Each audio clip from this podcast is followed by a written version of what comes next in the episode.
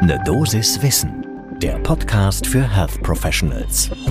Ich kann mich noch ziemlich gut erinnern, wo es in Padua in Italien in der Nähe der Uni den besten Kaffee gab. Und zwar auch super, super schnell. Wenn man spät dran war, dann konnte man sich da ganz, ganz fix noch morgens einen holen. Daran musste ich denken, als ich die heutige Studie mit durchgelesen habe. Dazu kommen wir gleich. Guten Morgen und willkommen zu einer Dosis Wissen. Mein Name ist äh, Laura Weisenburger. Ich bin Ärztin und wissenschaftliche Redakteurin bei der Apothekenumschau. Und gemeinsam mit meinem Kollegen Dr. Dennis Ballwieser sprechen wir hier morgens immer im Wechsel über aktuelle Themen, die Menschen im Gesundheitswesen bewegen. Heute ist Montag, der 25. Juli 2022.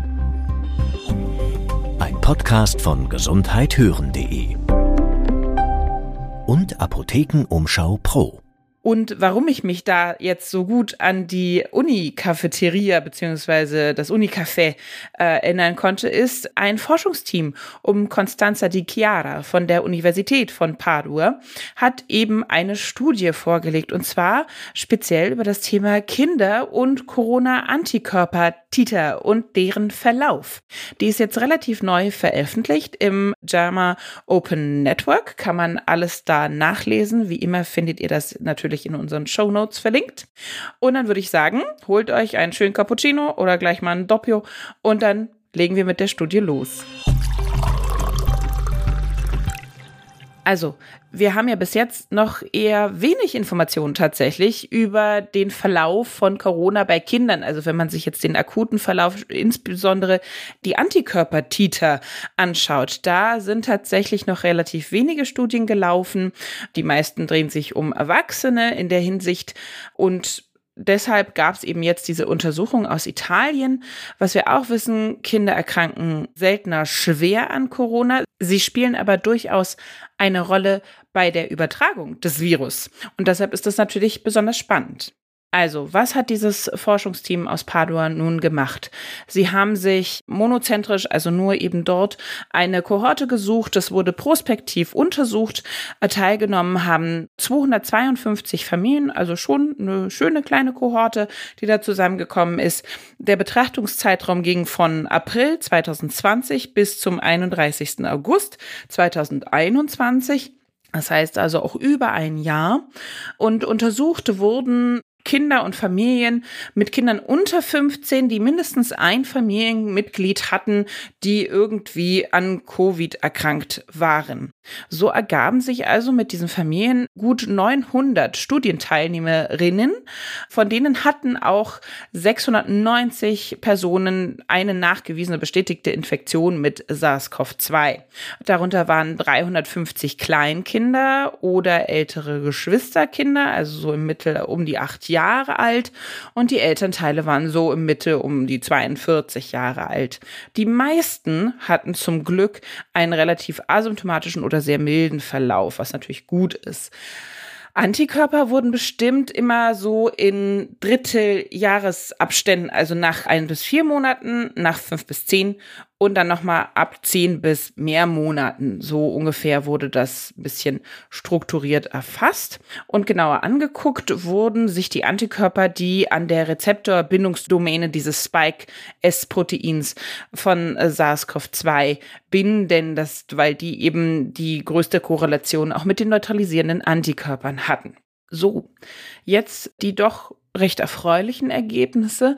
Es hatten nämlich quasi alle, 99,7 Prozent, die ganze Zeit positive Titer. Das heißt also, alle hatten Antikörper. Nur zwei von diesen über 600 Menschen, die betrachtet wurden, hatten irgendwann keine Antikörpertiter mehr gegen SARS-CoV-2. Allerdings gab es unterschiedliche Verläufe bei den unterschiedlichen Altersklassen.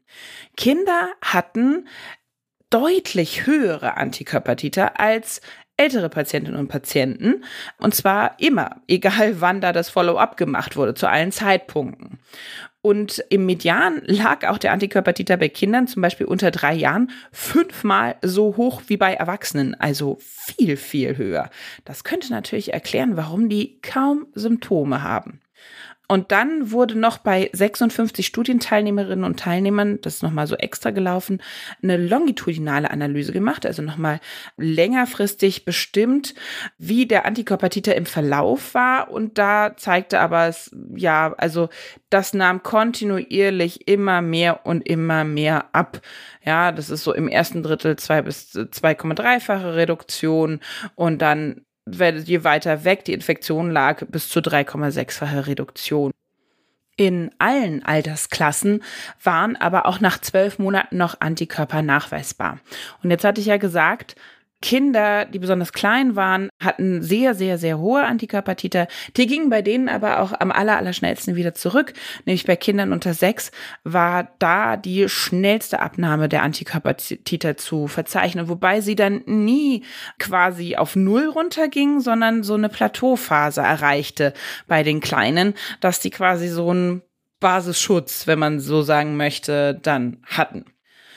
Ja, was folgerte also dieses Team, das das rausgefunden hat? Es ist wichtig, dass sich man das sich genau anschaut, denn das könnte ja auch, also dadurch, dass man eben sehen konnte, okay, wir hatten bei den unterschiedlichen Altersklassen eine unterschiedliche Dynamik in diesem Antikörpertiterverhalten und das könnte ja wichtig sein, wenn ich mir künftige Impfstrategien anschaue, wenn ich mir Präventionsmaßnahmen anschaue, wenn ich eben weiß, okay, diese Kleinen sind am Anfang der Infektion, haben die einen super Antikörperresponse Response. Da müsste man sich natürlich jetzt im Weiterführenden nochmal diejenigen anschauen, die geimpft wurden.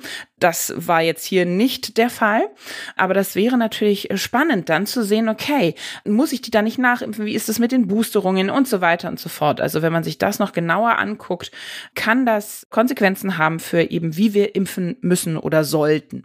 Eine weitere Einschränkung dieser Studie ist auch, dass es sich nur um Varianten der aktuell dominierenden Omikron-Variante handelte bei der SARS-CoV-Infektion. Das heißt also, wie sich das jetzt beim Wildtyp verhält oder bei der Delta-Variante oder bei anderen Varianten, die da noch kommen, das kann man wie immer nicht genau sagen. Ist das repräsentativ, beziehungsweise kann man sagen, ja, das ist wahrscheinlich ein gutes Ergebnis, was die da vorgelegt haben. Wir haben ein bisschen geschaut, ob es da noch andere Studien gibt. Ja, da gab es eine, die hat vor allen Dingen ähm, Typ Immunglobulin G untersucht. Auch da wurden höhere Titer bei Kindern gefunden im Vergleich zu Erwachsenen. Auch die Studie ist verlinkt. Aber es gab auch Studien, die das andersrum gezeigt haben. Die sind aber nicht so wirklich vergleichbar. Da hat man vor allen Dingen Kinder mit bösartigen Neubildungen untersucht, die auch in irgendeiner Art von Behandlung waren. Die hatten weniger Immunantwort, dementsprechend weniger Antikörpertiter. Also da muss man genauer hingucken, was man sich anschaut. Aber wahrscheinlich ist das eben auch übertragbar auf äh, den Rest der Bevölkerung. Genau. Zum Merken, Kinder bilden nach einer Corona-Infektion schnell deutlich mehr Antikörper als Erwachsene. Dafür fallen sie danach wieder ab.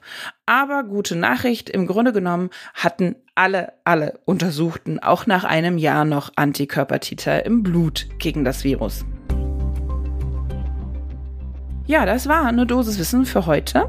Mein Name ist Laura Weisenburger und wenn ihr Anmerkungen oder Vorschläge für uns habt, dann schreibt uns doch einfach eine Mail an eine Dosis Wissen, alles zusammen und klein geschrieben, at apotheken-umschau.de und ich verspreche euch auch, wir haben äh, genügend Zeit, diese Mails intensiv zu lesen, denn wir werden in eine Sommerpause gehen.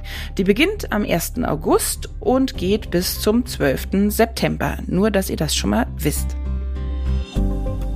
Podcast von gesundheithören.de und Apothekenumschau Pro.